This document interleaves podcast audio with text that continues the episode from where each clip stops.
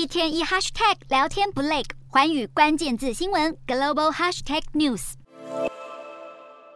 三星少主李在镕二十七日正式掌舵，成为董事长。董事会同意李在镕从副董事长的职位晋升接掌这家规模超过两千亿美元的企业。只是李在镕接棒的时间点比外界原本预期的还要再晚。就是因为一度深陷贪腐官司，让李在镕两度坐牢，因此预计二零二零年他的父亲李健熙过世后，就会接下董事长的计划告吹。没想到南韩政府在经济界的压力下特赦了李在镕，而甩开牢狱阴霾的他，现在力拼事业，也让三星从李秉哲、李健熙传承到了第三代李在镕。只是眼前挑战不小，近期全球许多科技业的表现都不佳，三星的利润高度依赖半导体，供过于求的局面造成内存晶片的价格下跌，利润因此比去年同期大幅缩减。个人电脑与智慧型手机的需求也处于疲软的状态。另外，许多欧美国家为了确保晶片的稳定供应，会希望三星扩大在当地的投资。而在地缘政治方面，随着美中竞争关系加剧，美国限制晶片出口到中国的政策，也迫使三星要在美中选边站。因此，继承三星王国的李在镕往后的路并不轻松。